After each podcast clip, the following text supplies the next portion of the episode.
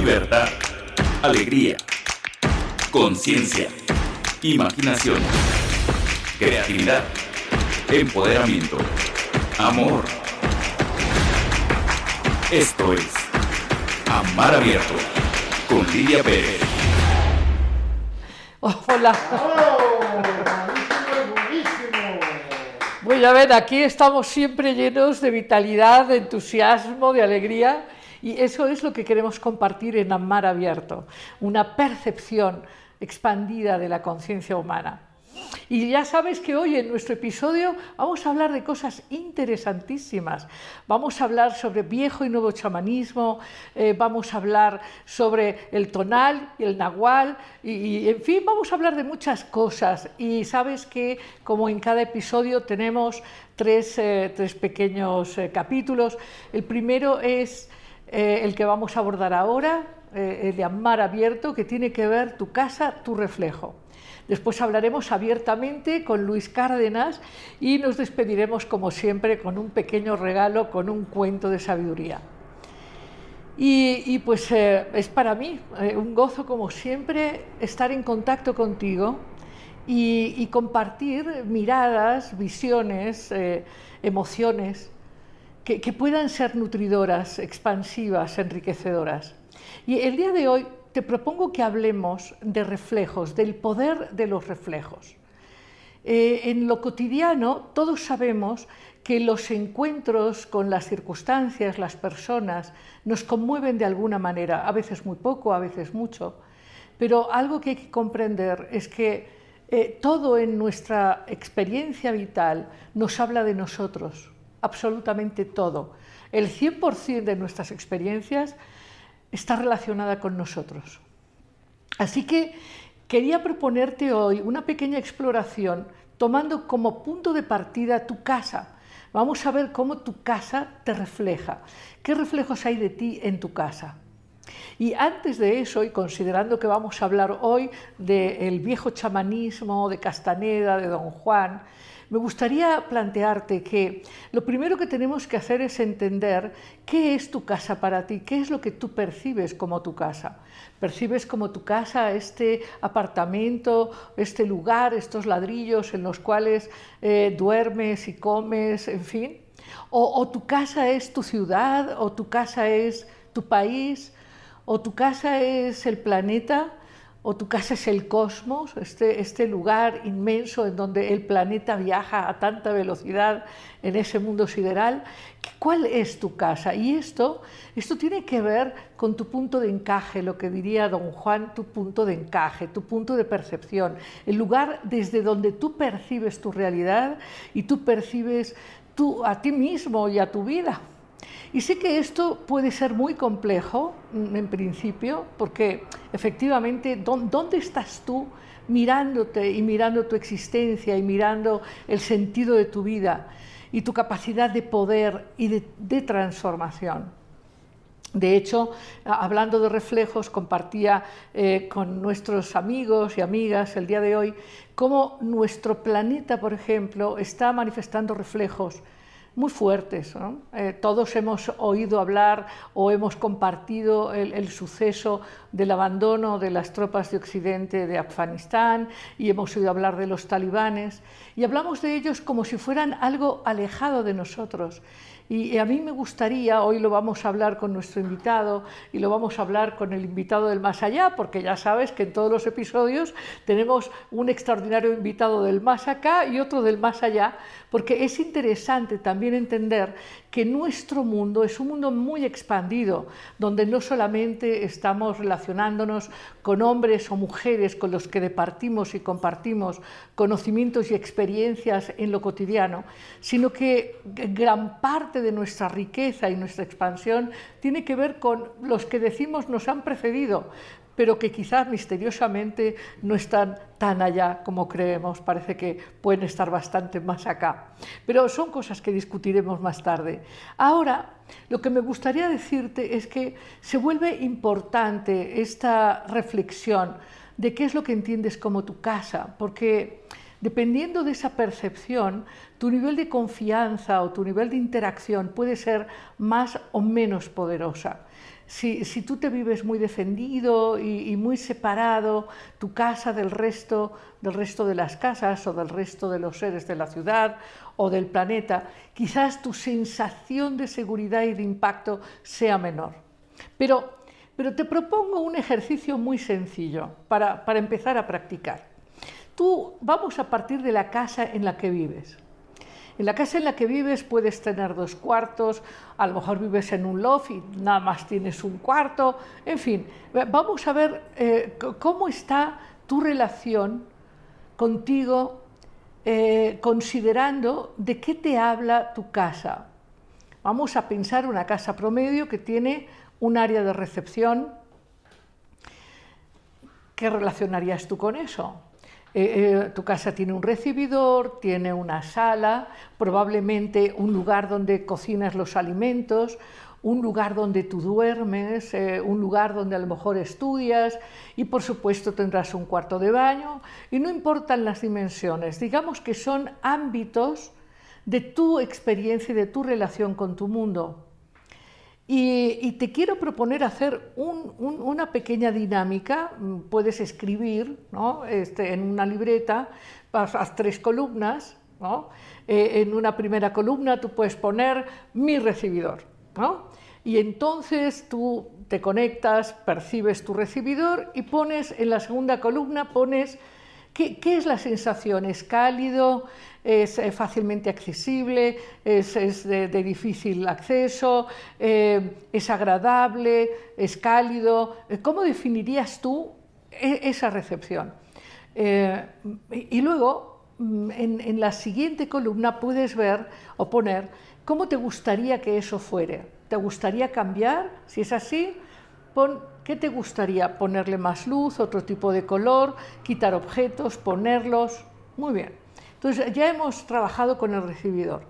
Y luego vámonos a la sala. Es una sala cálida, es una sala cómoda, es una sala donde uno puede sentarse tranquilamente o es una sala que no se puede tocar porque no se puede estropear y, y ahí no se puede uno sentar. ¿Cómo es esa sala? Eh, eh, ¿Te sientes a gusto ahí? ¿Es, eh, un lugar que recibe o es un lugar que rechaza? ¿Cómo es esa sala? Y volvemos a lo mismo, tú pones en la primera columna mi sala, en la segunda columna puedes poner la sensación que te da esto que hemos estado viendo, si es agradable, si tiene luz, si es oscura, si es cómoda o no, como hemos hablado. Y en la tercera columna, ¿qué es lo que te gustaría modificar o cambiar de tu sala?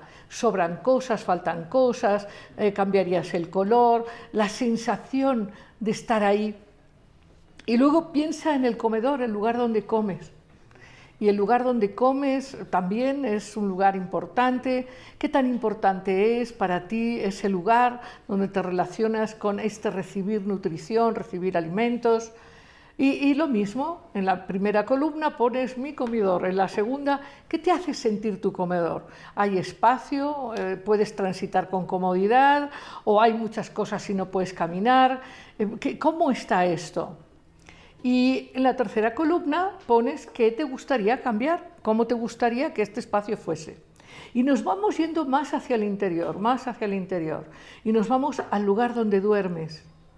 Es un lugar aireado, es un lugar cerrado, es un lugar con espacio limpio, eh, está atiborrado de cosas. ¿Cómo, es tu cuarto?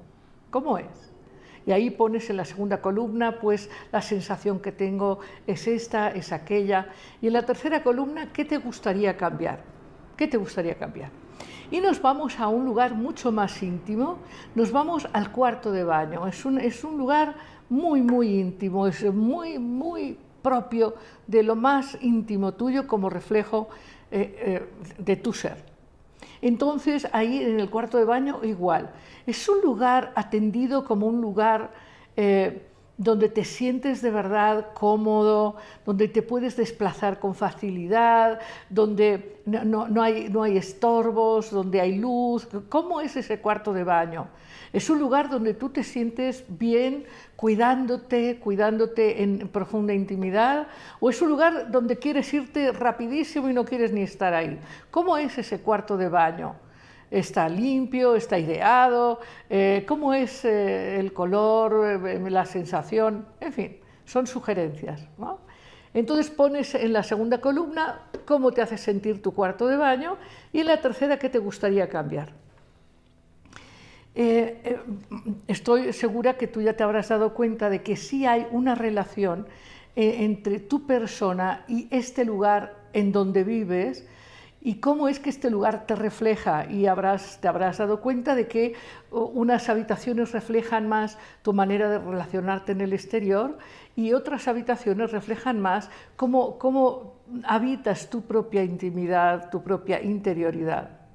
El asunto es que esto, eh, hacer este ejercicio se vuelve muy importante como primer punto de partida de, de cómo es que tú te reflejas en todo lo que existe en tu conciencia, en tu ciudad, en tu país, en tu planeta. Es decir, la humanidad te refleja.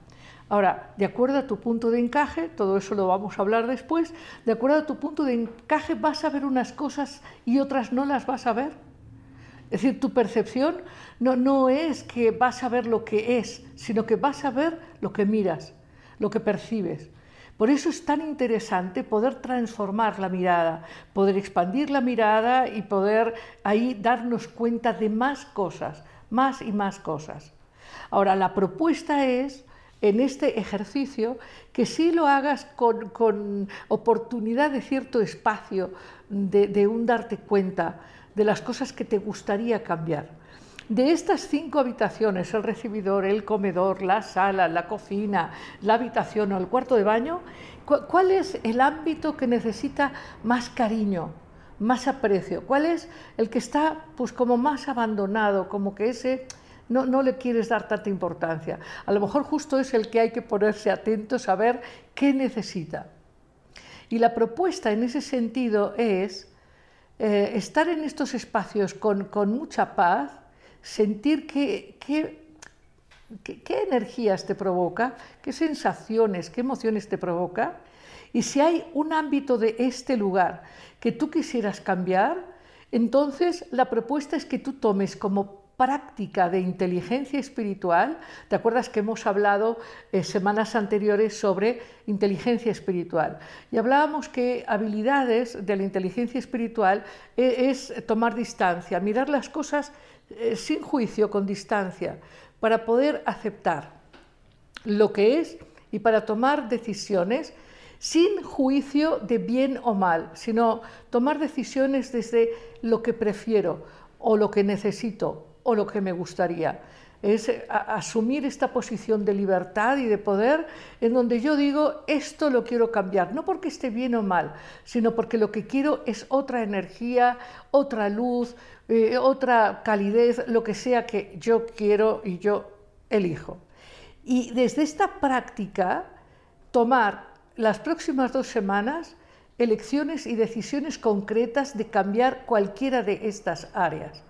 Y esto sería una propuesta de amar abierto para trabajar con un primer reflejo que es muy obvio, porque porque no se puede negar. Si yo te dijera, vamos a trabajar con los reflejos de esta gente que no te cae bien en tu trabajo, o vamos a hablar con el reflejo de los talibanes, o vamos a hablar con el reflejo del señor Trump o eh, quien sea, bueno, a lo mejor ahí uno puede evadirse un poco más, pero con la propia casa no, la propia casa refleja todas las elecciones, decisiones, la manera en la que tú has elegido interactuar contigo y con tu momento.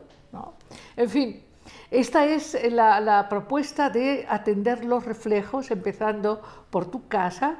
Esta es una oportunidad de ir apropiándote de ti, de tus impactos y de tu mundo. Y nos vamos ya en, menos de un minuto, nos vamos a esta próxima sección eh, abiertamente hoy con Luis Cárdenas. Él es eh, psicólogo, terapeuta, es psicólogo transpersonal y maestro de tensegridad.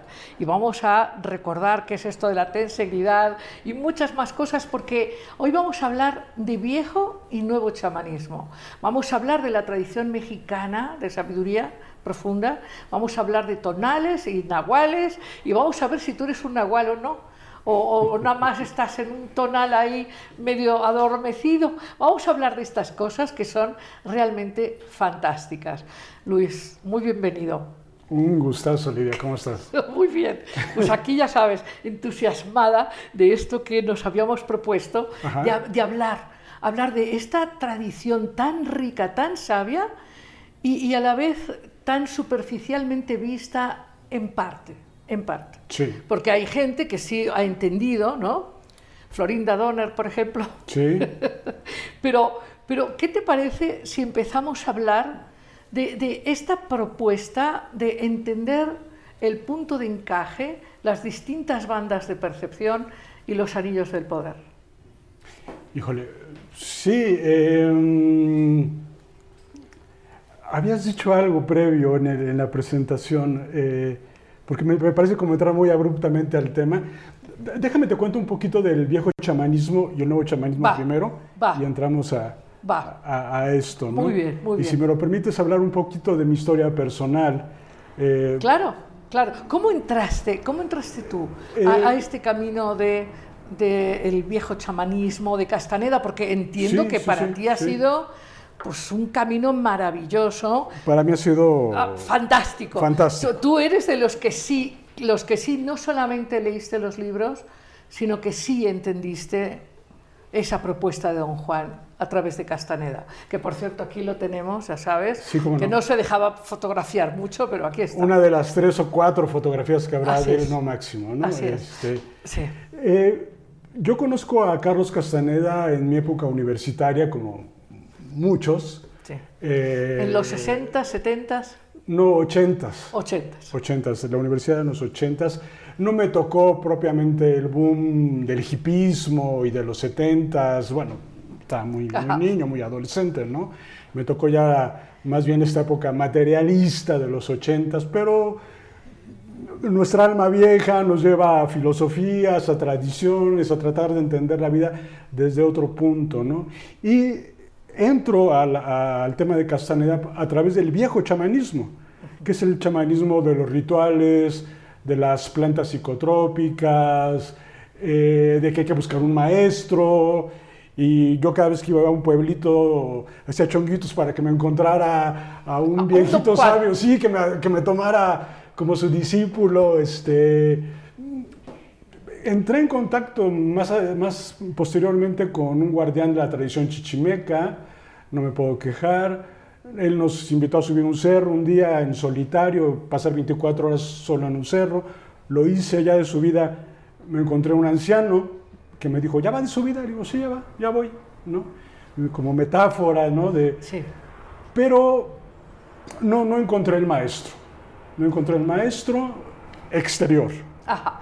Ahora, claro, ahora sería, sería muy bueno compartir, quizás hay personas que nos están escuchando que, que, a lo mejor ni saben que en los 60, 70 y 80 esto fue un boom. para los jóvenes, eh, sobre todo en América, América del Norte, y luego se extendió a Europa, todo el mundo quería venir a México a tomar hongos con María Sabina y todo el mundo quería iniciar e irse con los zapatos puestos, porque tenemos que hablar de irse con los zapatos puestos. Sí, sí, sí. Sí, eh, vamos a retomar un poquito de las drogas.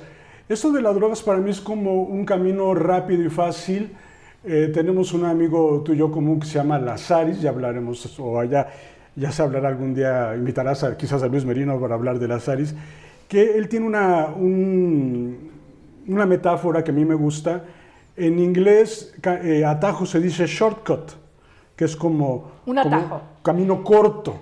Y dice, los caminos cortos te cortan, no te llevan lejos. Totalmente, totalmente. Entonces, por ejemplo, yo no soy antipsiquiatra, pero no vas a resolver tus asuntos psicológicos con medicamento. Con medicamento. O sea, para, ser también prudentes, diremos que cada caso es importante. Te apoyas, te ayudas, en un dado caso en con un psiquiatría. Dado caso, pero efectivamente el proceso de sanación pasa por la conciencia. Exactamente, Pasa por cambiar los puntos de encaje. Exactamente. Entonces, buscar la iluminación en un peyote, en un hongo, en una ayahuasca. La que ahorita está ayahuasca de que moda. ahora, bueno, por Dios, parece que la ayahuasca es, se ha vuelto una moda, como en su momento eh, transitar el camino. Los hongos y el peyote. Ajá, era una moda y mucha gente transitó el camino de Castaneda desde esta parte superficial. Sí. Y no entendieron que incluso don Juan le dice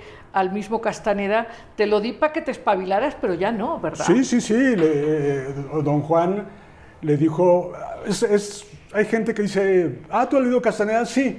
Ah, el peyote, los hongos. No, no lo has leído todo y no lo has comprendido en profundidad.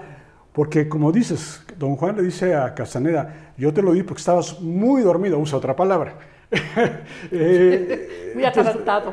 Una con P, ¿no? Eh, Estabas muy dormido con P y necesitabas despabilarte. Y de hecho, más adelante eh, Castaneda se queja, no, no, no con don Juan, no hacia don Juan. Dijo, lástima que estaba tan dormido porque le hice mucho daño a mi cuerpo, Al a mi cerebro, a mi sistema nervioso, que es fundamental para el trabajo de la magia. Porque finalmente Carlos Castaneda, al igual que tantos magos en la tradición, es un mago, es un mago eh, vinculado al chamanismo, a, a las tradiciones que tienen que ver con el contacto con los elementos. Eso sería la tradición, la, la traducción o la definición de chamanismo. Aquel que maneja los elementos, este, fuego, aire, viento, Sí, tierra. Claro, y a mí me gustaría ahí hacer un apunte que cuando hablamos de tierra, agua, aire, en fin, cuando hablamos de los elementos, también estos reflejan distintos niveles de conciencia. Sí. Porque una cosa es la materialidad, otra cosa es la vitalidad, otra cosa es la imaginación. Es decir, los elementos tienen que ver con, con campos, campos de realidad diferentes. Sí, sí, sí, sí, sí. Entonces, este, me vuelvo fan de los libros de Castaneda, de la filosofía. Eh, no encuentro al, al maestro, un poco decepcionado. Y ya no me queda de otra más que buscar la iluminación por mis propios Medios. medios, leyendo de aquí, este, leyendo de allá. Y como platicábamos, encuentro a este autor maravilloso, Lazaris, que es un ser no físico, ya en otra ocasión hablarás de él. Y, y Lazaris, igual que Carlos Castaneda, nos dice una cosa interesantísima, que este mundo donde estamos no existe. No existe, es inexistente. Tú lo estás creando tú y solo tú solita ahorita. De hecho, en uno, en uno tú recordarás muy bien cómo va, va don Juan con Castaneda y dice, vamos a crear el cuarto, Ajá. vamos a crear la habitación. Y, y entonces Castaneda dice, ¿cómo que vamos a crear la habitación? Ya está creada, Sí, está ¿no? creada. Entonces, est- esta paradoja que nos cuesta tanto entender, cuando hablamos de que estamos creando la realidad de manera consciente o inconsciente, nos cuesta muchísimo entenderlo de sí, verdad. sí, y de ahí el trabajo de hacer consciente, como diría Freud, el inconsciente, el subconsciente, qué creencias tengo que me están estorbando para crear la realidad que se me pegue la gana. La que yo quiero crear. la que yo quiero crear. El universo, eh, nosotros le decimos, Dios, yo sé todo lo que es, te dice que sí. Oye, Dios, puedo tener salud, dinero, amor, alegría, sí, sí, sí, Lo sí. que quieras. ¿Puedo enfermarme? Sí. Dios no es el más feliz, pero puedes enfermarte, puedes manifestar desgracias. Y aquí viene la pregunta interesante, ¿por qué yo querría o qué parte de mí quiere manifestar una, un- una enfermedad, por ejemplo, no? Ay, pues si me enfermara tal vez estaría bueno porque me van a ir a visitar al hospital, me van a, a apapachar, me van a llevar flores. ¿De verdad necesitas enfermarte para que te lleven flores y apapacharte y consentirte?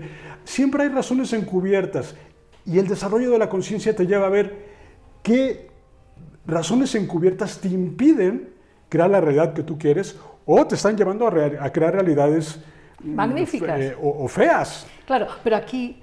Y ese es el punto de encaje. Claro, pero ahí tendríamos, ahí tendríamos que, que compartir con todos nuestros amigos y amigas a las que yo, bueno, te quiero pedir que por favor te suscribas en YouTube, pongas like, invites a tus amigos a ver este magnífico programa y, y- y, bueno, y que nos hagas preguntas y participes activamente, porque esto, esto es una cocreación también. Aquí Así es. estamos creando un despertar. Sí. ¿Verdad? Sí, sí, bueno, pero entonces, volviendo al hilo, cuando, cuando una persona le dices, bueno, es que tú estás creando tu realidad, dice, no manches, pues, pues si la realidad está creada, ¿a poco tengo yo que ver con eh, esto y aquello y lo demás allá? Un poco esta, esta provocación de don Juana Castaneda, vamos a crear la habitación. Sí. Y, y- y Castaneda en aquel momento diciendo, ¿cómo que vamos a crear la habitación? ¿De qué me estás hablando, no? Sí, sí, sí. O vamos a crearte con un cuerpo de cuervo, por ejemplo. Por ejemplo. Castaneda se convirtió en cuervo. o- Así es. Nos cuesta trabajo creer estas cosas, ¿eh? de que podemos realmente modificar la realidad.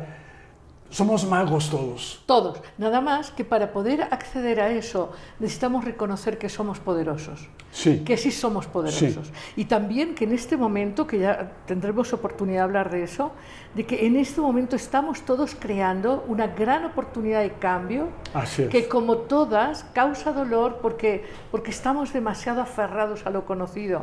Sí. Y lo nuevo nos cuesta muchísimo. Sí. Inclusive, eh, por ejemplo, Carlos Castaneda pertenecía a un paradigma donde ellos pensaban que te morías si no había más, que había que pelear desesperadamente por las cosas y conseguir con enormes esfuerzos algo de resultado, y ya no. Ya no, estamos cambiando a un paradigma de más abundancia, de más amor, de más alegría, donde las cosas se pueden dar más fácilmente si te lo permites, si te das chance, si te perdonas, si perdonas tu, tu herencia, tu pasado. ¿No? A mí me educaron que la vida era sufrimiento y dolor y que el dinero no alcanzaba. Ok, en tu realidad. ¿Qué tal si cambias ese pensamiento y cambias la realidad mágicamente? Mente. Mover el punto de encaje. Ajá. Bueno, entonces, a mí me parece, bueno, te decía que, que me, daba, me da ilusión, me da ilusión compartir esta memoria de este, de este mapa tan bonito, tan precioso y lleno de poesía Sí. de Don Juan y de Carlos Castaneda. Cuando, cuando él habla del don del águila, ¿eh? y hablando, yo, yo decía al principio, bueno, ¿qué- ¿cuál es tu casa? ¿Es, es tu edificio? ¿Es tu apartamento? eh, ¿Es tu chalet? ¿O, o- o es el planeta o el universo? ¿O es el águila? ¿Dónde vives? ¿no? Entonces él hablaba de el águila como, como esta, este ser inmenso, universal, ¿no? Sí. de luces inmensas. Y parte del desarrollo de la conciencia es justamente darnos cuenta de eso. Eh, al principio la gente se identifica, no, yo soy mamá y mi mundo se constriñe a mis hijos y a llevarlos a la escuela y está bien. Pero te vas desarrollando más y tratando de entenderte y entender tus miedos, tus fobias, tus filias y abrazar una casa más grande, como, como, como bien dices, este, Lidia. Eh, nosotros llegamos al planeta Tierra y un poco esa es la definición que te decía del chamanismo y entras en contacto con el reino mineral.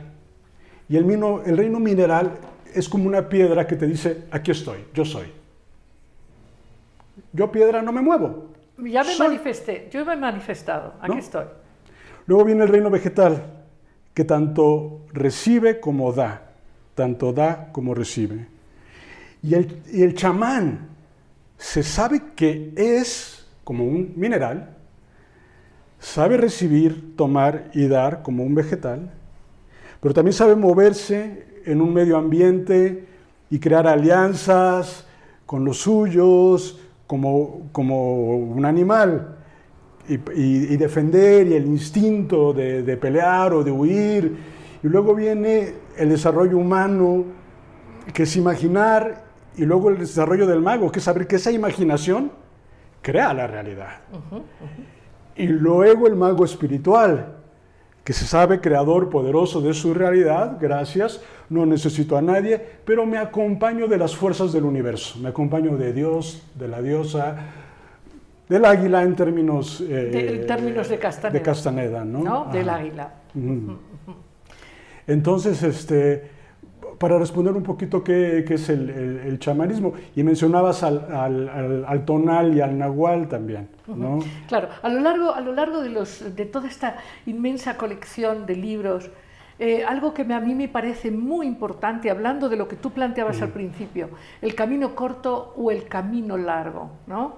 El camino corto, que también es una propuesta de la alquimia, ¿no? la vía seca o la vía húmeda, o sea, en, en todas, digamos, las propuestas espirituales con profundidad que han existido, está presente el camino corto y el camino largo. Sí.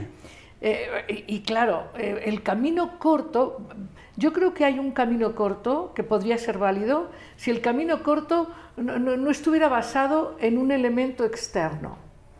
Sí, sí. Está- eh, estamos buscando elegancia. Así es, Elegancia es un término de ciencia. claro.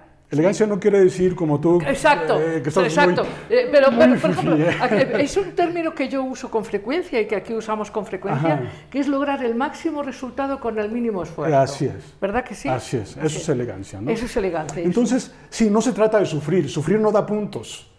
Me lo voy a hacer difícil cargando, pa- para subir a la montaña cargando un peso Oye, extra.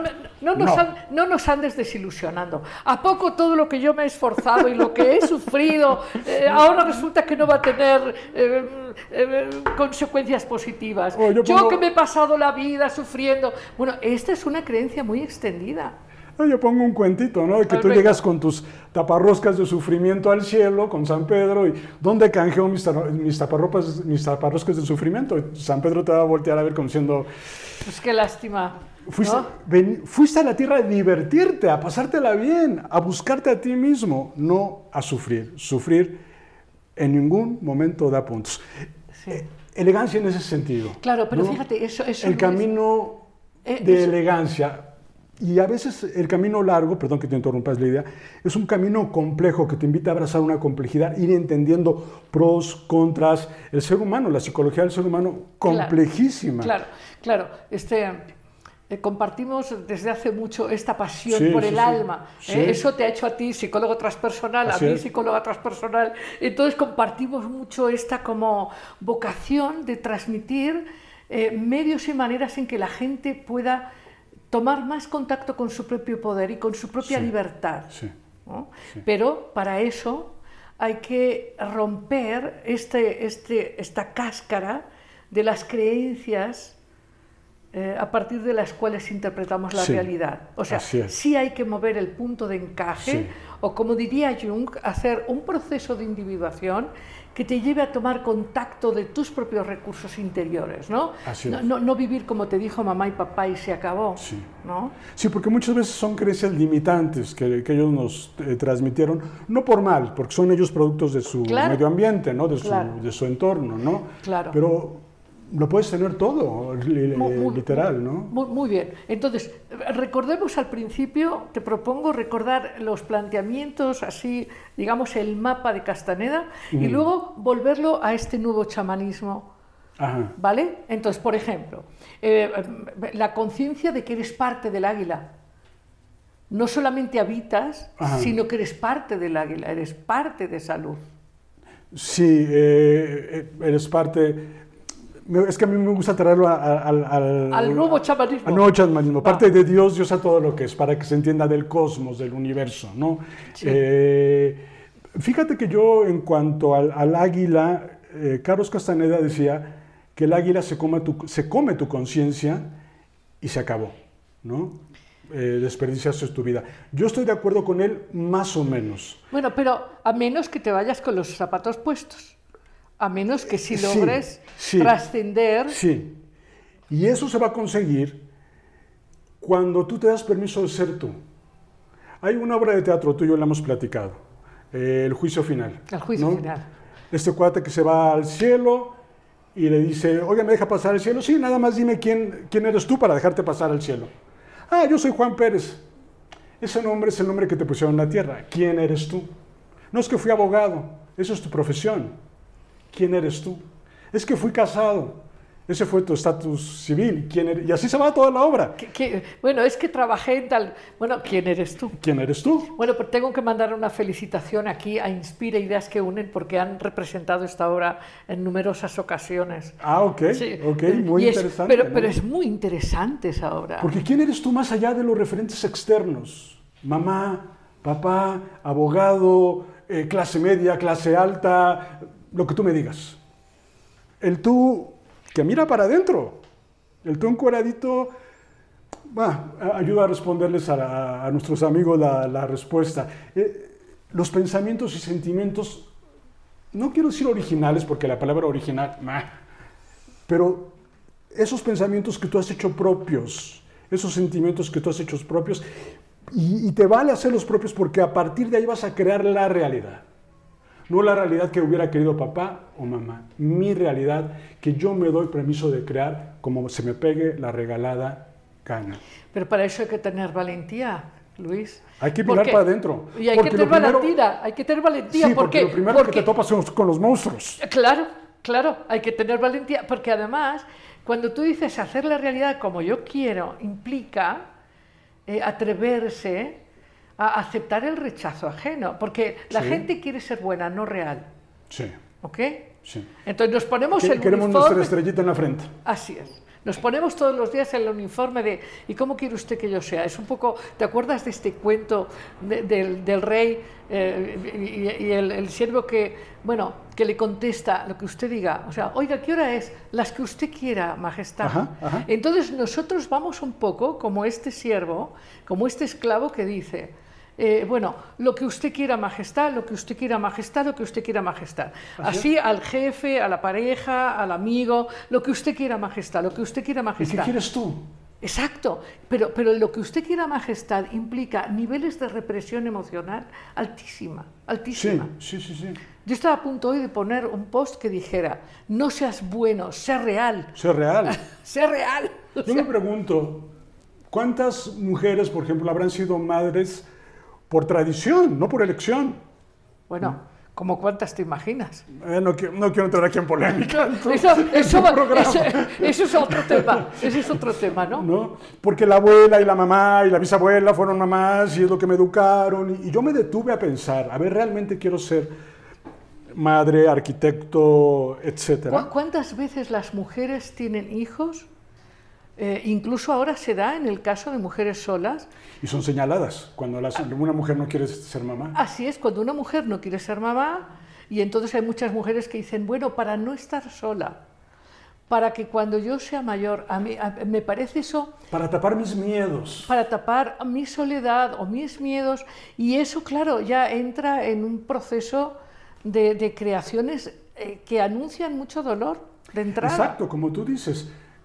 Si quieres mirar para adentro, vas a ver eso, tus miedos, tus tabúes, tus, eh, tus bloqueos. Pero vas a conseguir la libertad personal, que era lo que buscaba Carlos Castaneda y Don Juan. La libertad total. Quitarnos estas ataduras, estar encueraditos contigo mismo para manifestar la realidad de tu antojo y divertirte con ella. Bueno, bueno, pero a ver, ¿qué es esa libertad? Porque ¿qué sería? ¿Salir desnudo por la mañana y, y- y ducharte con chocolate? ¿Qué, qué es esa libertad? Divertirte. Ajá, Eh, a mí me divierte. Hay, hay un libro malo, estuvo de moda hace algunos años, se llama La Profecía Celestina. Ajá. Eh, es malo el libro, pero la conclusión del libro es muy interesante. Son tres personajes en busca de su destino. Uno descubre que su destino es ser voluntario de la Cruz Roja. Otro descubre que su destino es empresario y hacer mucho dinero, lo cual ambos está bien. Y otro descubre que su destino es caminar en la playa. ¡Ah, qué chafa! ¡Qué mediocre! ¿Cómo crees? Tan sencillo, tan fácil. Yo me pregunto si realmente divertirnos es tan fácil como dicen. Ojalá el médico del Seguro Social se divirtiera. Ojalá el papá se divirtiera con sus hijos. El, el empleado se divirtiera en su trabajo. No, no es que hay que hacerlo, ni modo, no hay de otra, así nos tocó vivir. Sí, hay que tomar la vida con filosofía, pero hay que eh, romper las cadenas mentales para que la realidad responda. Eh, Claro. porque, es, porque es lo que proyectas, es lo que creas. claro, claro, claro. Eh, a ver, cuando hablamos de diversión, y este es un tema que, que dialogamos mucho porque ya sabes que Amar Abierto es una propuesta Y de... mira que don Juan se divertía como loco con Carlos. Sí, pero justo te iba a decir eso. En, en nuestra sociedad la, la relación con la diversión está asociada al desmadre, Alcohol. al, al alcohol, eh, drogas, excesos de todo tipo y también a fastidiar a otros. No. Ok, como lo divertido es burlarse de este, o lo divertido es ganarle a aquel, o lo divertido. Entonces tenemos una, una idea de diversión que en realidad es muy poco elegante, muy poco espiritual, muy poco divertida, diría yo. Exacto, exacto. Hay que preguntarnos. ¿Qué, qué es lo que te divierte de verdad Sí. cuando eres un adulto? Porque Sí. a un niño le divierte eh, aprender, eh, jugar, correr, ir, venir. A un adolescente también aventurarse. Sí, pero a un adulto, ¿qué es lo divertido? ¿Leer un libro es divertido? A mí me encanta. Yo me divierto un montón. Y, ¿Meditar? y el cine me parece fantástico. Y, y me divierte mucho el encuentro de las almas Ajá. como aquí en Amar Abierto con todos nuestros amigos, Mm. que por cierto, que participen, que hagan preguntas, que, que, que digan Ah, qué es para ellos divertido, qué es divertido para ti, ¿no? La auténtica diversión no hace daño, A por nadie. lo menos adrede, a nadie. Es- ¿no? Eso es lo- un, un punto. Y empiezas por ti, no me hago daño a mí. Ah, qué divertido, me, me tomé dos litros de tequila. Eh, no sé si sea tan divertido cuando vayas a ir al hospital o cuando te estés divorciando, porque es muy divertida la infidelidad. Hay que cuidar. eh, Exacto, eso es esto que acabas de decir, es extraordinario. Mm. La diversión no genera dolor, Exacto. a ti ni a otro, Exactamente. porque si Porque a lo mejor en el momento te la estás pasando bien, pero ¿qué consecuencias hay de ese momento?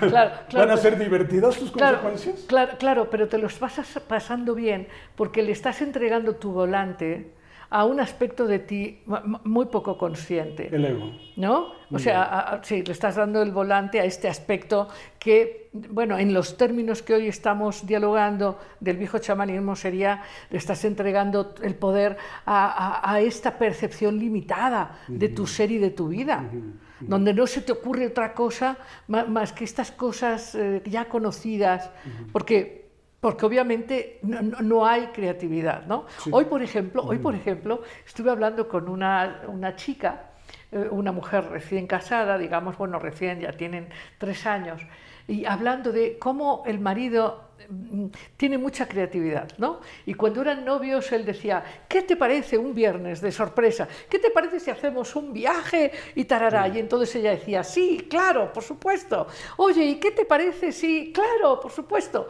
Y claro que ahora él llega con una propuesta y ella dice, no, porque mañana, porque pasado, porque... O sea, ¿cómo, cómo vamos perdiendo la capacidad de abrirnos a algo nuevo y diferente? Como, como constriñendo la vida a la sobrevivencia.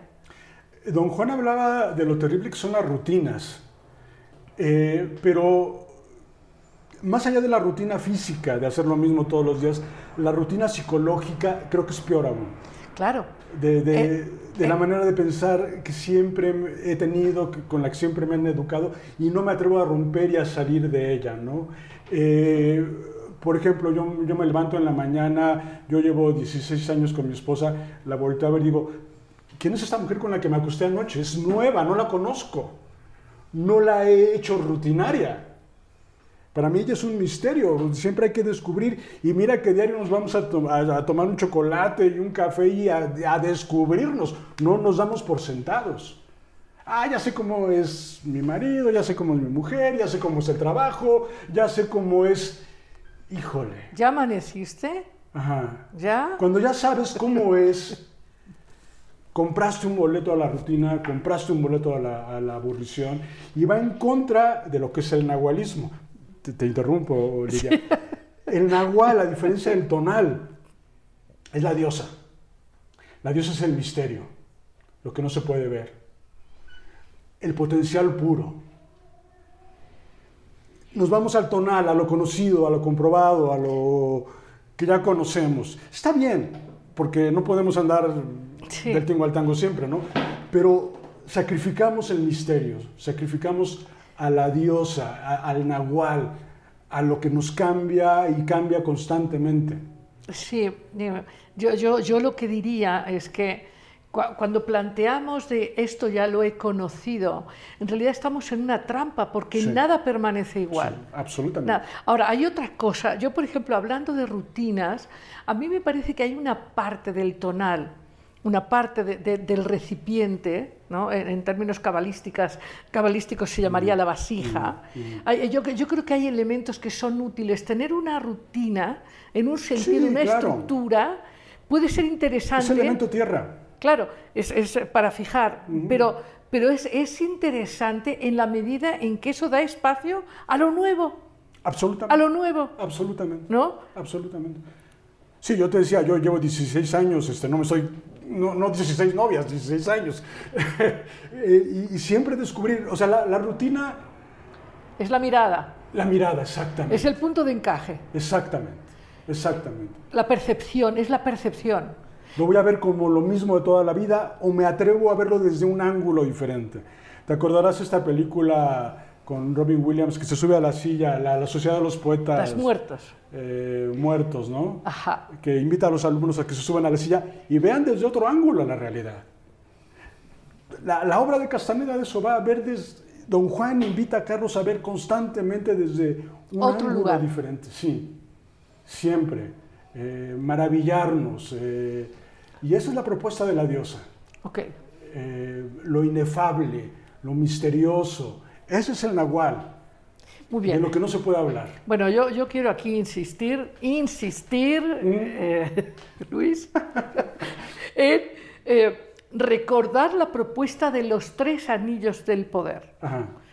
Y explicar cómo es que el primer anillo de poder Ajá. es esta percepción limitada con la que hemos nacido, Sí. que es heredada por nuestros antepasados. La cotidianidad, sí. Ajá, entonces es este, es este, digamos, tonal Ajá, de entrada, en que si no logramos romper el- el- la percepción del mundo tal como nos ha sido mostrada, no podemos acceder al segundo anillo de poder. Así es, así es. Y cómo este segundo anillo de poder nos permite entrar en nuestro inconsciente personal, Así que es algo es. a lo que nos dedicamos tú y yo diario, ¿verdad? sí, sí, sí, sí. Acompañando a las personas a que accedan a eso, ¿verdad? Ujú, así es. Y, y cómo efectivamente, en la medida en que las gentes toman ese conocimiento y esa energía de sí mismos, acceden al tercer anillo de poder.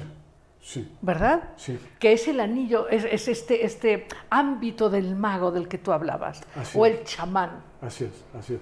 Eh, eh, déjame ahora trasladarlo a, a Al los- nuevo al nuevo chamanismo, ¿no? Eh, yo hablo de la conciencia, está el subconsciente y luego el inconsciente. ¿Qué figurita, qué animalito es el que tienes ahí? Esta es la vaca Inés. Es, una vaca muy sabia. Es una vaca que ya, ya, ya habita lugares muy interesantes de la conciencia. Ok, fíjate, yo te pregunté y en un segundo me lo dijiste. Porque, porque eres consciente, ahí está, obvio, ¿no? Pero ahora te pregunto, ¿qué comiste ayer? Uno, dos, Dos y tres, tres, te lo cuatro, digo, yo lo cinco, sé. seis, sí, siete, claro. ocho. ¿Quieres que te lo diga? Dime. Me vas a desnudar. Voy a tomar pollo con aguacate, ensalada de espinaca. Ok, te tardaste ocho segundos en, en responderme. Ajá. ¿Por qué? Porque esa información la tienes en tu subconsciente. Entonces, le preguntas al subconsciente, ¿qué comí ayer? El subconsciente agarra el archivo, pollo con aguacate y me Yo, yo, yo- yo tardé porque no quería eh, sí, desnudarme tanto. ¿eh? Bueno. Conste. Pero No, está bien es el el promedio, ejemplo. es el promedio, ¿no? Es el, es el- es el ejemplo. Ajá. sí. ¿Qué comiste el 14 de abril de 1999? Sabrá Dios. Ah, Totalmente. Pero tu subconsciente lo sabe. Totalmente. Y en un trabajo de meditación podrías recordar. Claro. ¿no? Si fuera Este, valioso, sí, claro que ¿no? sí. Entonces pasa- pasamos de la conciencia a lo subconsciente, que es toda la construcción de lo que hemos hecho a lo largo de toda la vida, el segundo anillo de poder, creencias, actitudes, recuerdos, todo lo que hemos visto desde que nacimos a la fecha actual con lujo de detalle, toda la información y cómo la hemos implementado y cómo la hemos hecho nuestra. Y luego viene el territorio del inconsciente, el tercer anillo del poder. Es poético. Es poético. A mí, ¿sabes que Yo quería recordarlo así porque me parece importante Sí. que todos veamos que las tradiciones de sabiduría se, se vinculan. Eh, Jung, eh, bueno, las tradiciones taoístas, las tradiciones, cuando son serias, ¿no? Sí. Este, la cábala profunda, y, y, en este caso la tradición mexicana antigua Así es, así es, es. poderosísima. Se une, se une, se une. Y es poderosísima. Y bellísima. Claro, y entonces ahí es cuando te decía eh, que qué interesante es poder desde este lugar hablar de, de cómo una moda y, y una, y una planta alucinógena no, no te lleva al tercer anillo del poder, ni te lleva a la magia consciente, ni te lleva a Te ser quien lleva a eres. tropezones al subconsciente. Exacto. Cayéndote y dándote de bruces. O sea, Eh, mejor entra derechito a, a tu subconsciente con un trabajo psicológico, un trabajo meditativo, léete un libro, pon a, a trabajar. cáncer, Oye, ¿no? tenemos, tenemos, Luis, presencia aquí muy activa de nuestros amigos y amigas. Ajá. Muchas gracias, nos encanta. Pongan comentarios en YouTube también, díganos qué sienten, qué piensan, qué necesitan, porque este es un viaje compartido en Amar Abierto. Muy bien, Buenas noches, eh, pues gente nos está saludando como Carla Camoncita, Mónica Solano, Ger Castle, eh, Rock dice atentos saludos a Luis, Zeus Platón, buenas noches a todos y todas, Elia Tapia dice buenas noches, excelente programa, mi casa es el universo, Juan Hernández nos manda muchos aplausos, eh, Gaby Valenzuela, buenas noches doctora Lidia, encantada de estar aquí en Amar Abierto con ustedes. Clarisa Portal lanza la primera pregunta y dice, ¿cómo cambiar la mirada? Es una de las primeras preguntas que hacen. Eh, bueno, también Ernesto Ruiz Oyuki, buenas noches querida maestra, excelente e interesante tema, felicidades por el programa Mar Abierto. Luis Carrasco, buenas noches, felicidades por el programa. Gaby Valenzuela, gracias a la doctora por hablar de este tema tan interesante como siempre. Eh, Sánchez María Teresa también saludan a la maestra Lidia Pérez y felicitan al invitado por el tema que están abordando. Verónica Díaz también felicita a todos por este tema que están eh, platicando ustedes dos. Muy buena exposición, dice Paco AG del maestro eh, Luis Cárdenas, muy cierto, lo de la enfermedad inconsciente eh, eh, se crea y sanarla es más difícil que curarla quizás, dice este eh, Paco AG. Eh, Clarisa dice, para mí divertirme es como disfrutar, así como estar escuchando este programa tan genial y básico, divertirse es disfrutar sin dañar, dice Rock. Gaby Valenzuela dice, lo divertido, lo divertido es hacer algo que a ti te cause felicidad sin afectar a otros, como bailar, leer un artículo que te haga reír, iluminar, armar rompecabezas, comer algo dulce, dice Valenzuela.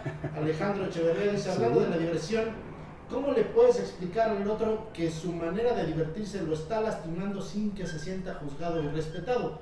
Suelen existir comentarios como, pues es mi vida y no te metas, así que respeta. Eh, bueno, así algunos comentarios que han hecho. Eh, que Luis dé el ejemplo de la señora que le robaron el dinero de la fiesta de su hija, dice Paco. Saludos a Luis, de- le manda saludos Juan Hernández. Sánchez María dice, cuando sabes que lograste ser contado contigo mismo, logrando ser tú mismo y de eso expandir el potencial del mago. Muchas gracias a la maestra Lidia por este tema y felicidades por el programa. Son algunos de los comentarios que nos han dejado aquí para ustedes dos que están charlando acerca de esto. Muy bien, pues mucho- muchas gracias a todos, nos encanta. Y entonces vamos a tratar de contestar todas las preguntas, las que han sido explícitas o las implícitas. Por ejemplo, la explícita, ¿cómo cambiar el punto de vista o el punto de encaje en términos de Don Juan? ¿Cómo cambiar la percepción de mí mismo, de mi realidad o de este conflicto? ¿Cómo cambiar la percepción de es que no tengo dinero y mi vida va a ser trabajar en un empleo mediocre y aquí me tocó vivir y ya ni modo y ya que... ¿Cómo cambiar la percepción?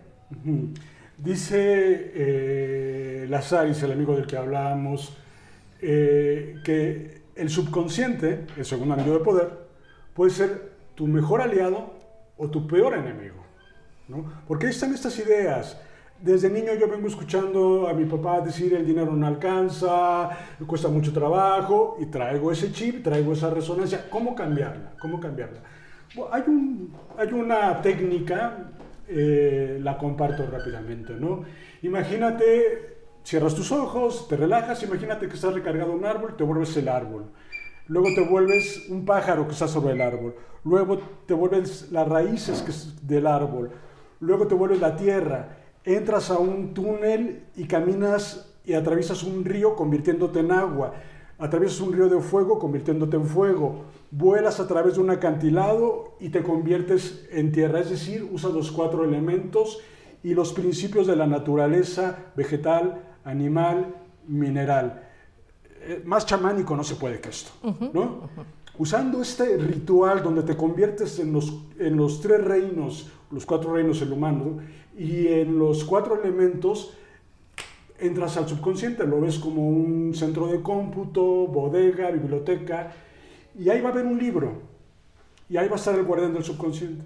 Cuando estés ante el guardián, dile, yo, contando el dinero porque no me alcanza, tache.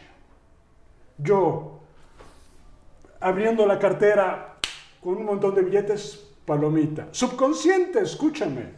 Yo, sufriendo por dinero, tache.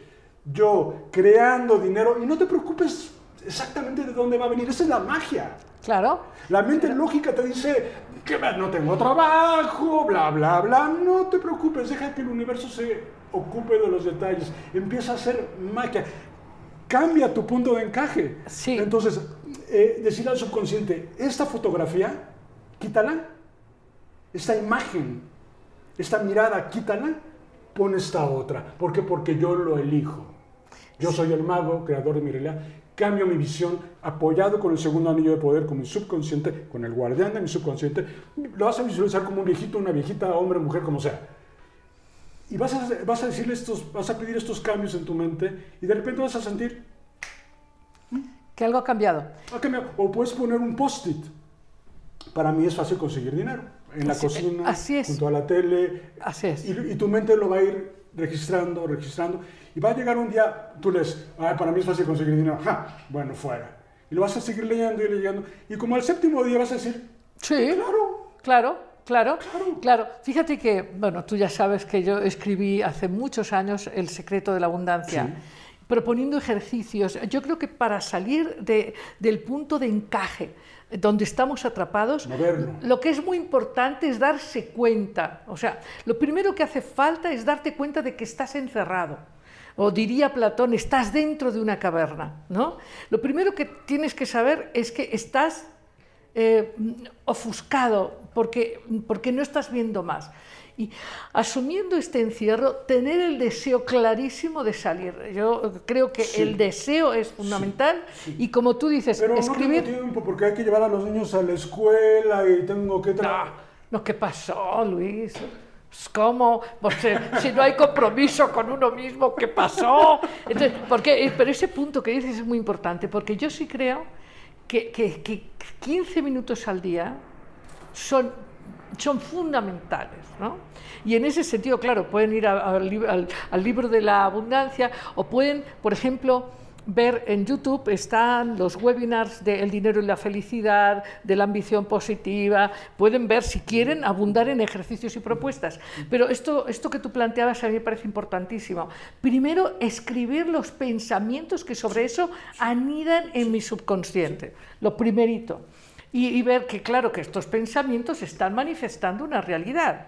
O sea, yo digo, es que esta realidad no la quiero. ¿Cómo no? La estás decretando diario Absolutamente. de manera inconsciente. Entonces, pues, escribir las, las, nuevas, las nuevas creencias y, y sí ponerlas en post-it o, ¿no? o conversarlas. He cambiado, yo pienso distinto, ahora veo el mundo de otra manera. ¿no? Don Juan, Oiga. duro y dale con Carlos que cambiara la visión del mundo. Que cambiara la visión. De Y- tener el mundo, de Claro, tener la pero, visión pero fíjate, una de las cosas que yo veo es que en nuestro mundo hispanoamericano sobre todo, tenemos una tendencia, obviamente una herencia negativa de ciertas ideas religiosas, de que, de que los ricos son malos, de que los ricos son abusivos, pero, pero y entonces tú no quieres ser un abusivo ni quieres ser alguien malo, y entonces tú dices, bueno, pues no, ese mundo no es para mí. El poder corrompe. Como por ejemplo, como por ejemplo, el mundo de la política. No, es que ese mundo, ese mundo no es para mí, porque claro, eh, eh, hay, una percepción. bueno, dejemos Yo que los malos nos Exacto. gobiernen. Oye, hablando de yo soy bueno, hablando de yo soy bueno, eh, hablando de yo soy bueno, este, tú estás es aquí. una creencia, ¿eh? Totalmente.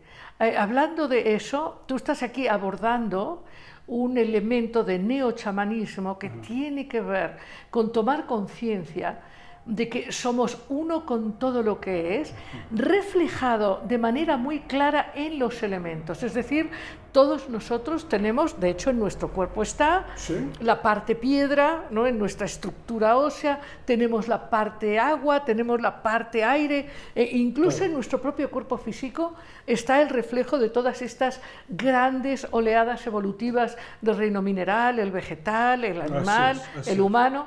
Y, y bueno, yo sé que tú lo compartes, pero bueno, quiero que lo compartamos con nuestros amigos, que el momento histórico que estamos viviendo no es un momento en donde tenemos que sentirnos víctimas, sino saber que nos hemos puesto a limpiar la cocina. Hay que limpiarla, absolutamente. Nos hemos puesto a cambiar, a, a transformar nuestra idea sobre el poder, sobre la sociedad, sobre la educación, sobre la política, sobre la naturaleza. Y claro, estamos en un cambio de la astrológica que nos está llevando a cambiar de una manera muy profunda la percepción de la realidad humana. Eh, eh, Es tiempo de que nuevamente reine la belleza, la bondad, la verdad. Y si yo cedo mi poder a otro, ¿quién sabe qué elija? Mejor yo elijo, gracias, thank you very much, un mundo de alegría, de amor, de abundancia, de belleza, de bondad. Lo impongo, para quien quiera. Claro, claro, lo propongo para, y lo elijo para mí y para quienes más quieran Sí. unirse. Fíjate, fíjate, fíjate que algo, eh, fíjate Luis, nosotros en este programa de Amar Abierto eh, tenemos el gozo de traer siempre estos invitados del más allá que están caracterizados porque han abierto mapas nuevos, es decir, han regalado la oportunidad de compartir nuevas visiones. El mundo no es como tú lo veías, el mundo es ahora este otro. Y nosotros, tú, yo y las gentes que nos están acompañando y los inspiradores de Inspira Ideas que unen, en fin, estamos haciendo mapas nuevos. Sí. ¿No? Y ese mapa nuevo tiene que ver con salirse de este mundo chauvinista, este mundo machista, arbitrario. Sí. Y bueno, y, y con respecto a eso, te- te quiero dialogar contigo y con nuestros amigos.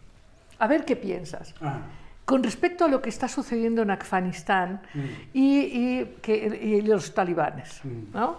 A mí me preocupa hondamente, me preocupa hondamente, por eso empecé el programa hablando de reflejos y hablando de magia y de chamanismo moderno.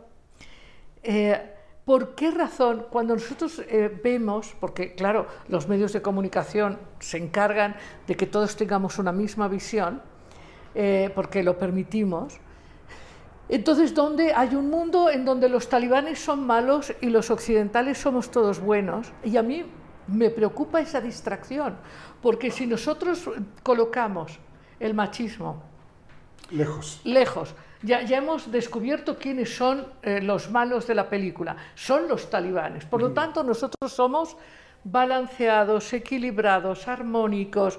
O sea, las mujeres en, en Afganistán son maltratadas, pero aquí, aquí No en México no pasa nada, son todas, bueno, tratadas de maravilla.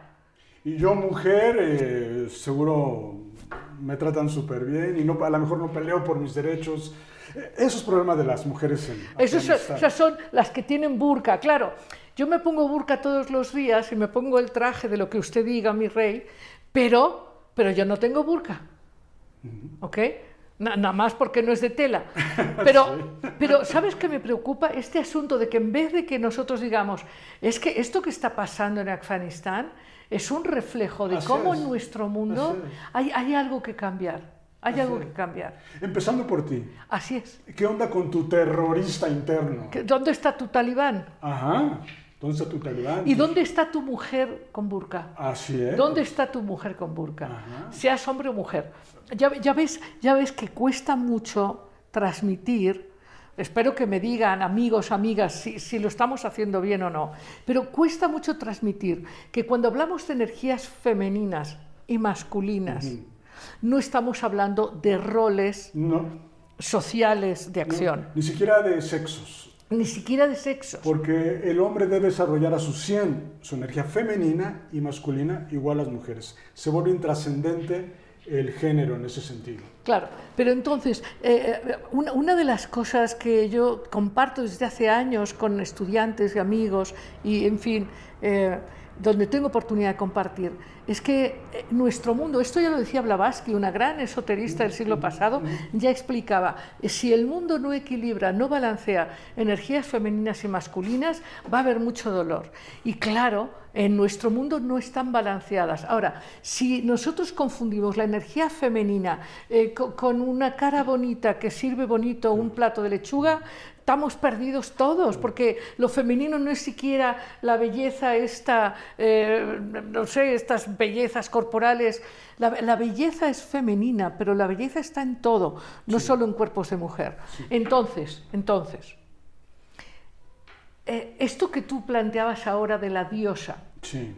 ¿ok? Eh, claro, estaríamos en un terreno muy peligroso, salvo que en México hay mucha energía femenina, pero Y no mucho consciente. la diosa también en México. Exacto, exacto. Entonces, en México no nos es tan difícil entender esto. Creo que en el resto del mundo sería más difícil. Más difícil. ¿Por qué? Porque aquí tenemos a la Tonantzin y tenemos a la Guadalupe. Así es. Y, y entonces, eh, de algún modo, en el inconsciente colectivo de México, bueno, yo he tenido experiencias impresionantes.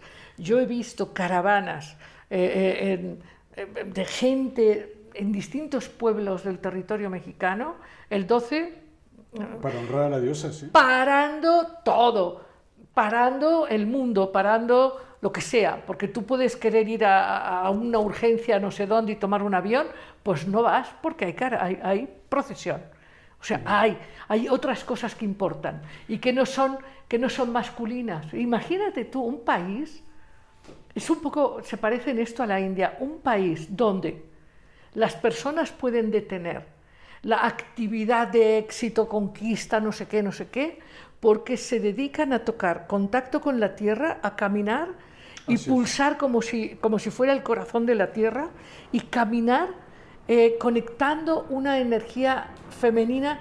No creo que tan conscientemente, me parece que se hace un poco desde lo subconsciente colectivo, ¿no? O inconsciente colectivo.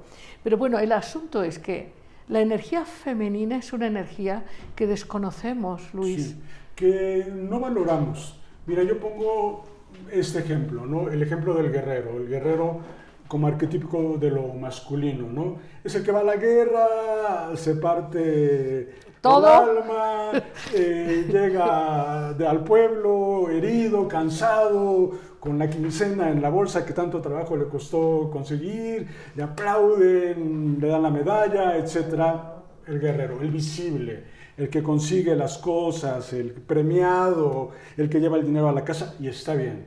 Pero tú no puedes permanecer en el guerrero eternamente. Necesitas dormir, necesitas el plato de sopa, la cobija caliente, la ducha tibia. Necesitas el apapacho, el estar, el reposar, el simplemente ser. Sin mostrar nada a nadie, sin ganar ninguna batalla. Yo soy, esa es energía femenina. Sí, pero ten cuidado, ¿eh? porque tal como lo has planteado, ya, ya me veo yo la traducción de, claro, es que un guerrero necesita la mujer que No sea el descanso del guerrero. No, no, no, pero... Previamente Ah, ah, energías. Sí, exacto. Sí, pero fíjate, pero quiero apuntarlo porque nos vamos siempre al primer anillo. Sí, nos vamos a la con la finta. Nos vamos con la finta y entonces se habla del descanso del guerrero, eh, eh, asumiendo Y que... que la geisha lo atienda, ¿no? Esa- esa- de- de- ándale vieja, que vengo cansado. No Entonces, y, esto, y esto no significa que no haya alguien que pueda ofrecer una sopa con una enorme energía femenina. Esto Puede no ser un varón. que- o que puede ser un hombre, que tiene que ver, pero entonces a mí me gustaría apuntar que la energía femenina es una energía desconocida. Sí. Y, Y, y- su valorada, porque si no se ve, si no saca la medalla de oro en las Olimpiadas, bueno, no vale. sí, sí, pero Y de verdad no vale un plato de sopa, de verdad no vale una cama caliente, una ducha tibia. Sí, pero yo, yo quiero eh, explicar más qué es esto de lo femenino, porque qué es esto de la diosa y qué es esto de lo femenino, Mm. Que, que es en realidad como este lugar que todos buscamos enloquecidamente, porque Así todos, todos en el mundo en esta cosa masculina de la conquista, el logro, tener más dinero, más éxito, más premios, más no sé qué, en el fondo lo que estamos buscando es el amor real. Sí. No, no, no, no, no la complacencia, eh, eh, el- la media naranja, no, no, no, estamos buscando amor de verdad. ¿Y qué tal si el amor se encuentra en estos lugares más tranquilos, más calmos, de menos guerra? Es una pregunta interesante. Claro, ¿qué, qué pasa si entendemos que en la vida, eh, esto que hablábamos hace un rato, qué tal si resulta que en nuestra casa, hablando del reflejo de la propia casa, eh, tu propia habitación y tu baño son lugares lo- lo- los más calmos, los más bonitos, los más espaciosos, ¿no? Eh, pero, y hablando en la vida, ¿qué pasa si la conversación con el amigo, qué pasa si eh, tu meditación, qué pasa si tu, tu respirar y mirar el color de la vida es, es verdaderamente nutridor, ¿no? La energía femenina como el espacio, El espacio. el silencio, Así es. la imaginación. El eh, y eso es el nahual, justamente. El nahual. Y de ahí viene la palabra nahualismo. Ajá. Eh, en el origen era la diosa. Y la diosa creó a Dios. Es decir, en el origen era el- el- la, la oscuridad, déjame decirlo así, el caos, lo inefable, de lo que no se puede hablar. El Tao Te Ching empieza así. El Tao del cual se, del cual se puede hablar no, no es el Tao No es el Tao. Lo inefable.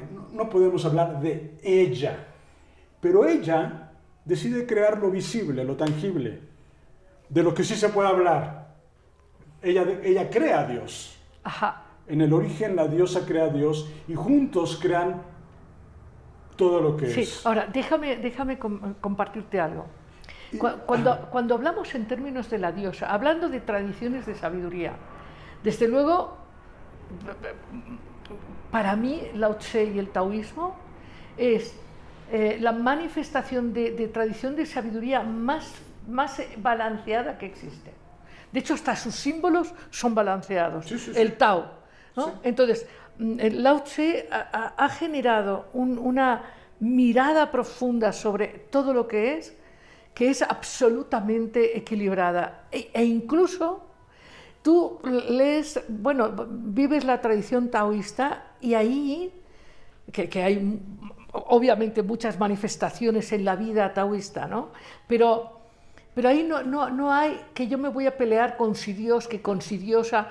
Entonces, que- o, en la tradición, que bueno, que es una tradición que, desde luego a través de muchas, de, muchas prácticas se ha traducido también desde una forma un poco masculina, pero eh, la, la cábala profunda de la luz y la vasija. Sería otra manera de decir, la vasija es Dios en este planteamiento y la luz es la diosa. ¿no? Sin embargo, la vasija eh, en esa tradición es femenino. Bueno, pero eh, a, a mí lo que me gustaría plantear es que la energía original ti- tiene características de lo que entendemos como energía femenina, no como mujer.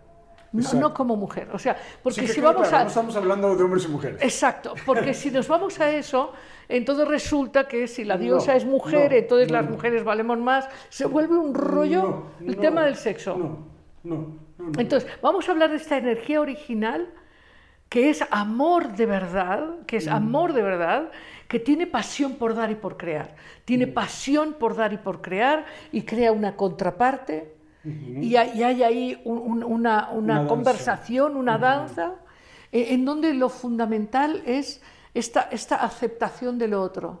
Sí, e- es la danza del tonal y el nahual. Exacto. E- El tonal, lo visible, lo tangible, de lo cual se puede hablar, y el nahual no. Eh, tendemos a despreciar lo que no se ve, lo, de lo que no se puede hablar, el misterio. Eh, es como cuando nos vamos a dormir, ¿no? Qué aburrido. Ya te quiero ver que no duermas durante tres días, a ver. O tres semanas. Ajá, no, no, no, te, te vuelves loco. O sea, el descanso, el, el simplemente ser. Bueno, tú estás aquí diciendo algo que es muy interesante porque eh, yo lo he recomendado mucho en el sentido de que el sueño te provee la, la posibilidad de entrar en contacto con tu nahual. Así es, así es. Hace rato hablábamos del primer anillo, del segundo, que es el subconsciente y el cambio de creencias para tener una vida con salud, dinero y amor. Y luego viene el otro anillo de poder, el poético, donde entramos en contacto con la diosa, con Dios, con tu yo superior, con la abundancia. Con lo femenino. Con lo femenino. La diosa es el plano del horizontal. todos cabemos, hay para todos, no hay necesidad de pelear. Es lo esférico. Y después las diferentes voluntades de cada quien, Ajá, ¿no? ajá. Fíjate, Eh, sí, fí- fíjate que eh, algo que puede ser interesante como metáfora, hablando de, de, eh, el cambio perceptual, Mm. ¿no? Por, por establecer la metáfora de nosotros ahora vivimos en un mundo donde la comunicación se ha acelerado muchísimo y tiene, digamos, impactos eh, negativos, pero otros muy positivos, porque, por ejemplo, nosotros hoy sabemos que más o menos, más o menos, más o menos, qué está pasando en Afganistán, y eso no- nos permite eh, apropiarnos más de eso que nos pertenece como eh, ciudadanos del mundo, ¿no? Eh, claro que también puede, podemos caer en la distracción porque, porque con tanta noticia y tanta cosa no, no tocamos contacto con ese yo íntimo. ¿no? A, menos, a menos que sepamos que eso de afuera eh, es un reflejo de lo que está dentro. Así es. ¿no? Y, y dejar los prejuicios un poquito de lado y tra- tratar de paladear la noticia, como decía don Juan, fumar a la persona, no, no echarle humo Sí, en la cara. Claro, no, no. Percibirla, sentirla, intuirla. ¿Qué está pasando? Que es el tema del sentir, que también es tan importante, ¿no? Eh, Bueno, pero yo, yo quería plantear esta metáfora de, imagínate que están las ondas de radio, eh, las ondas del wifi, eh, hay, hay distintas frecuencias por las cuales entran distintos tipos de información, Pues la banda 5G o la banda 4G. Si no hubiera diferencias entre las bandas, el tipo, el tipo de información se cuatrapearía, ¿no? Entonces, aquí la cosa es entender que nosotros podemos movernos en distintas bandas de conexión, Ajá. ¿No? Ajá. Y una banda de conexión fundamental, que es la que nutre nuestro poder, es esta que nos conecta con nuestro nahual. Ajá. Sí, exacto, con, con la energía femenina, con lo inefable, con la diosa, La- con el misterio, con el cambio, Con lo desconocido, con lo desconocido. ¿no? Eh, con lo desconocido. Nu- Nunca nadie ha visto el cambio y es maravilloso.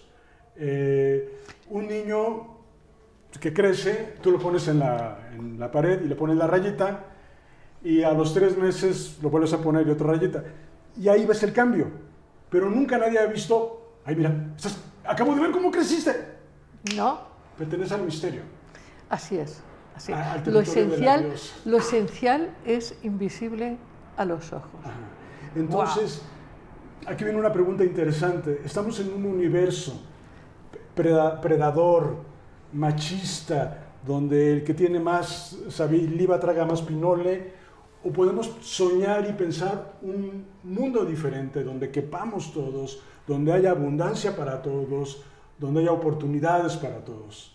Eh, cambio de paradigma, un cambio de punto de encaje y entrar en contacto con este nahual más abundante. Ok, Eh, eh, eh, no sé si hemos contestado en este entusiasmo de hablar, no sé si hemos contestado la pregunta de cómo cambiar. Ah, sí, sí, la contestamos. Con los- sí, con ya lo contestamos. los y, post-it. y- y la- y- y había otra pregunta, ¿cómo, ¿cómo decirle a alguien? Preguntaba Alejandro Echeverría, no sé si nos puedas recordar, Edgar, la pregunta de Alejandro Echeverría. Sí, dice, ¿cómo le puedes explicar al otro que su manera de divertirse lo está lastimando sin que se sienta juzgado o irrespetado?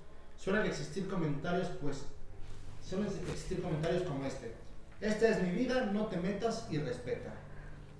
¿Cómo decirle a otro que su manera de divertirse te está lastimando sin a la vez lastimarlo? Ajá. ¿no? Bueno, primero, lo que yo veo allá afuera es un reflejo mío. Entonces, el alcoholismo de él, el machismo de él, primero trabajo con mi parte que, que tiene cierta adicción. A lo mejor la adicción a andar corrigiendo a la gente. ¿No? Eh, me perdono, cambio. Y si eso no funciona, primero con el cambio personal. Si no funciona el cambio personal porque mi marido, mi mujer sigue siendo igual, y aquí viene algo que yo propongo mucho a las parejas. Expresa siempre tu sentir. Dice Lazaris, puedes soñar a las personas diferentes, pero no puedes cambiarlas. Yo te expreso lo que no me gusta de ti y te suelto. Y Claro. te suelto. Es tu rollo, es tu boleto. Si es mayor de edad, si es tu hijo, adolescente o niño, no. Claro. Ahí pones una regla y se acabó. Claro, claro. Pero ante un adulto, expreso mi molestia dos, tres veces y te suelto. Y, y si Y no, si te quieres destruir, es tu boleto. Me está afectando una, me está afectando dos. A la quinceava, hay que poner límites. bye. ¿no? Pero, pero a ver, digamos, eh, yo quiero entender esta pregunta. Si algo que hace alguien para divertirse a mí me hace daño, tiene que ver con que esa acción me está invadiendo o en mi espacio, o en mis emociones, o eh, en, en mi cotidianidad de alguna manera. Entonces, a eso lo que corresponde es explicarlo, oye, esto que tú haces a mí me afecta. Mm. Y entonces, bueno, pues tú hazlo, pero no conmigo o, no aquí. a- así Se es. trata de límites también. Así es. Porque hablando de ser bueno, no, no, ser real. Decir, esto sí, Y esto aprender no. a poner límites, claro. Claro, Claro, ¿no? claro. ¿No? Y, y- y, Edgar, teníamos más preguntas, ¿verdad? Sí, ya hay algunas otras preguntas. Eh, dice Paco, también que comente la imagen cuando Dios crea las chispas de luz y les pregunta qué son y se van al mundo material para, pregunta Paco.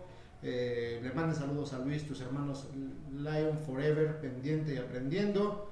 Este, es cierto que creamos nuestra realidad a partir de nuestras creencias conscientes o inconscientes, pero muchas veces las creencias provienen de generaciones muy pasadas y que ni siquiera han sido verbalizadas o expresadas. Me refiero a secretos familiares, por ejemplo.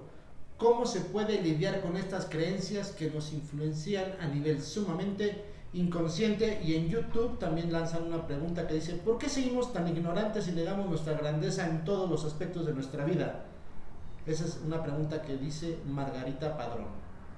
Sí, bueno, a ver. ¿Con cuál empezamos? Pues bueno, yo, yo, yo diría, yo Ajá. diría, para empezar, que todas estas creencias que, que- que son de nuestros antepasados, porque en realidad, si entendemos bien esto, nos damos cuenta de que todos somos hermanos de verdad. Sí. O sea, o sea, si nosotros eh, creemos en esto de mm, los abuelos de tus abuelos y los abuelos de los abuelos de tus abuelos, pues resulta que efectivamente somos todos la misma familia, seas talibán, mexicano, lo que sea. Entonces yo lo que creo es que una manera maravillosa es entender que esas creencias nebulosas, no identificadas de tus antepasados, están claramente expresadas en tu realidad, Así en es. tu casa, en tus Así es, amigos, en así tu es, mundo. Así es. Entonces, ahí no, ahí no hay pierde. El mejor maestro, hablando de maestros, ¿no? Desde luego Lao Tse o otros maravillosos, Mm. Siddhartha, Gautama, el último de los Budas, hay Lazari, hay muchos eh, maestros magníficos. Mm. Pero un maestro que es verdaderamente cabal, íntegro, es la realidad, tu realidad. Absolutamente. Ahí no hay pierde. Absolutamente. Es lo que es.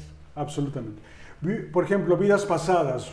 Tú y yo tendremos un poquito más de mil vidas pasadas en este plano, ¿no? ¿Qué tal si el yo de Egipto me está afectando y no sé? No, sí sabes. Porque a lo mejor el yo de Egipto era celoso. Yo ahorita soy un poco celoso. A lo mejor el yo de la Edad Media era envidioso y ahorita soy un poco envi- envidioso. A lo mejor mi ta- tatarabuelo era muy machista y ahorita soy yo. Somos el crisol Bueno, sí, eh, eh, de eh, todo el pasado, no solamente generacional, de vidas. y vidas y vidas. Incluso, incluso podríamos hablar del hombre, el hombre eh, árbol o el hombre mineral o el hombre animal, Ajá. porque tenemos en nuestras manifestaciones rasgos pétreos. tenemos rasgos pétreos Eso, que nos eso es inmovilizan, puro, sí, ¿no? sí, sí, sí, sí. O sea, es, es muy interesante cómo funciona. Un día podemos hablar del hombre árbol o el hombre fuego o, o el hombre mineral. O Mm. sea, porque son comportamientos gregarios eh, que, que responden mucho a esta memoria de nuestras muchas vidas pasadas en el reino mineral, en Ahora, el reino Me vegetal. gustaría dar una técnica Venga. para, para Ad- este dolor adelante. ancestral. Eh, siente tu dolor. Aquí está mi dolor. Y lo hago chico, y lo hago chico, lo voy condensando, no achicando, condensando. Y cuando llegue de ese tamañito, es insoportable mi dolor. Mi dolor por el abandono, por la traición, porque me quedé sin trabajo, por lo que sea. Aquí está mi dolor. este dolor condensado que ya no aguanto, que me duele, ten Dios, ten Dios superior, te lo doy. Me perdono por haberlo creado, me perdono por haberme lastimado, te lo doy yo superior. Y el de mis abuelos. Y el de la mujer de Afganistán, ¿por qué no? O el de la mujer de Chiapas, ¿por qué no? Tomar un, tu dolor y un cachito del dolor del mundo, sabiendo que tú lo creaste, que tú lo permitiste, tomando esa responsabilidad y decir, chin, la regué, la cajeté, pero aquí está, diosa, llévate. Muy bien, así que podemos concluir, Luis, que eh, a lo largo de la historia ha habido caminos abiertos para los seres que quieren acceder a su poder personal espiritualmente poderosísimo.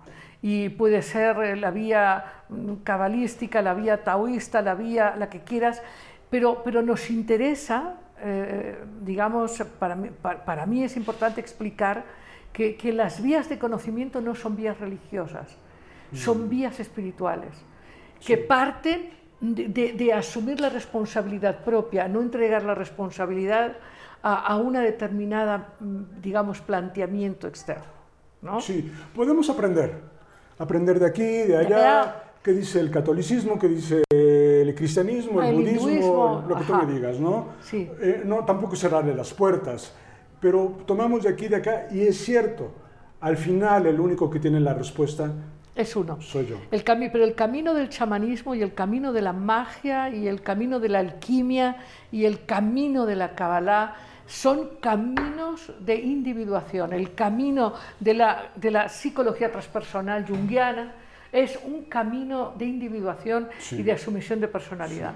Por eso cuando digo al final soy yo, es esa individualización que dices. Así es. Y qué bonito que en México tenemos, porque eso eso alimenta de todo lo que hemos hablado, es que en México hay en el inconsciente colectivo una sabiduría profundísima, profundísima.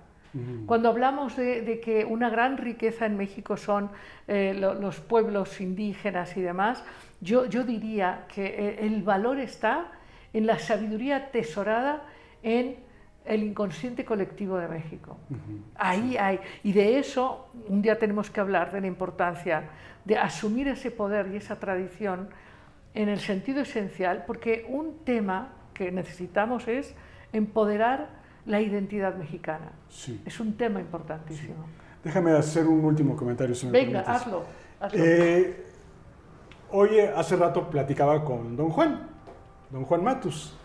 Él me despertó un día en un viaje astral y me invitó a hacer un nahual yo dije, ah, caray, quiero ser mago, pero me dice, puede ser mago, líder, nahual, de todo, ¿no? Y yo y un grupo de gente, cada vez que meditamos o de repente entramos en contacto con, con, Juan Matus, nos visita. Eh, y hoy en la tarde platicaba con él y le decía a él, eh, voy a hablar ahorita que vea a Lidia del AEA, e de la abundancia, elegancia y amor. Y le digo, le hice una broma, le digo, no como ustedes, que eran eh, los antiguos eclesiásticos del pasado, de, de, antaño, ¿no? Eh, una broma, ¿no? Y se reía, se reía como él se reía, y yo lo veía reírse eh, en mi meditación a don Juan, y pasaba el tiempo y se seguía riendo, y pasaba el tiempo y se seguía riendo, y le decía, bueno, el chiste estuvo regular, no es para que te rías tanto, ya llevas 10 minutos atacado de la risa de este chiste, ¿no? Y me dice, reír es parte del desatino controlado. Es decir, si no tienes una razón para reír, ríe de todas maneras. Muy bien, ya para despedirte, ¿qué te sugiere Amar Abierto? ¿Qué me sugiere? Diversión, alegría, pasármela bien, eh, aprendizaje, eh, estar con una amiga, eh, estar con los amigos, amplitud, la mar es amplia, es la diosa, es un símbolo puro de la diosa, de oportunidades múltiples, muchos destinos a los que se pueden eh, llegar. Muchísimas gracias, Luis. Ha sido un placer tenerte aquí. y seguro que no será la única vez. Encantado. Muchas felicidades. Gracias. Amigos, estamos en un instante, ya saben, esta sección, cuentos sin Es una alegría para mí contarte esta historia. Este cuento tiene como nombre El avaro y, como todas las historias eh, nos habla de mucho más, de mucho más de lo que aparentemente nos cuenta. Se trata de que hace mucho tiempo, en un pueblo lejano, vivía un hombre que estaba muy preocupado por su dinero y entonces decidió que tenía que ganar más y más y más y halló una buena manera de incrementar su dinero. Se hizo prestamista y cobraba altos intereses y cuidaba mucho de que todos le pagaran a tiempo. Así que todos los días iba anotando y anotando el dinero y lo iba guardando, iba teniendo más dinero y más dinero. Y claro, eh, pues claro, se hizo famoso y pues nada, la gente cuando estaba en apuros, pues, pues le pedía dinero y él personalmente, porque no se fiaba de nadie más, personalmente iba a cobrar los intereses y los capitales. Y iba pasando el tiempo y él se iba haciendo mayor. Y de manera que para seguir cobrando y cobrando, pues necesitaba eh, un apoyo, porque ya se cansaba de caminar tanto, de ir de aquí para allá. Así que decidió una inversión. Le costó mucho decidirlo, ¿eh? muchísimo. Pero dijo, bueno, está bien, gastaré ese dinero. Y decide comprar un burro para que efectivamente lo acompañe a cobrar los intereses y los capitales que había prestado, porque él se estaba ya cansando. Pero eh, la historia cuenta que un día sale, él estaba muy cansado y se monta en el burro, que el burro tenía, pues ya saben, una, una especie de montura para que él fuera cómodo. Había gastado una cantidad de dinero en la montura, en fin, se va con el burro este, a cobrar, pero el burro empieza a cansarse y se cansa, se cansa. Y entonces el hombre dice, no vaya a ser que mi burro ahora se vaya, eh, le vaya a pasar algo. Así que coge la montura, la carga él, se baja, por supuesto, se baja del burro, coge la montura y resulta que el burro sale de estampida y él pues no quiere soltar la montura porque la montura le ha costado dinero y está hecho un lío porque además está cansadísimo, intenta perseguir al burro, pero finalmente se queda cansado, derrotado, Uf, eso sí, guardando la montura. Y se da cuenta de que no puede hacer otra cosa más que volverse a su casa, porque ese día ni cobrar ni nada. Y entonces, pues con mucho pesar y muchísimo cansancio y con la montura, porque no le va a dejar por ahí, porque la montura le costó dinero, cogió la montura y con pesar, con pesar se fue a su casa a, ver eh, si podía descansar, porque ya, ya, ya no podía casi ni respirar. Y llega a la casa y ¿qué creéis que fue lo primero que preguntó? ¿Ha llegado el burro? Y le dijeron, sí, sí, ha llegado, ha llegado. Entonces él se fue a su cama y de golpe tuvo un, un ataque, un ataque al corazón. Y estaba a punto de morir y pregunta, ¿de verdad ha llegado el burro? ¿No me habéis mentido? Y colorín colorado, este cuento se ha acabado. Nos vemos el próximo jueves en punto de las 8 de la noche. Libertad, alegría, conciencia, imaginación, creatividad, empoderamiento, amor. Esto fue Amar Abierto con Lidia Pérez.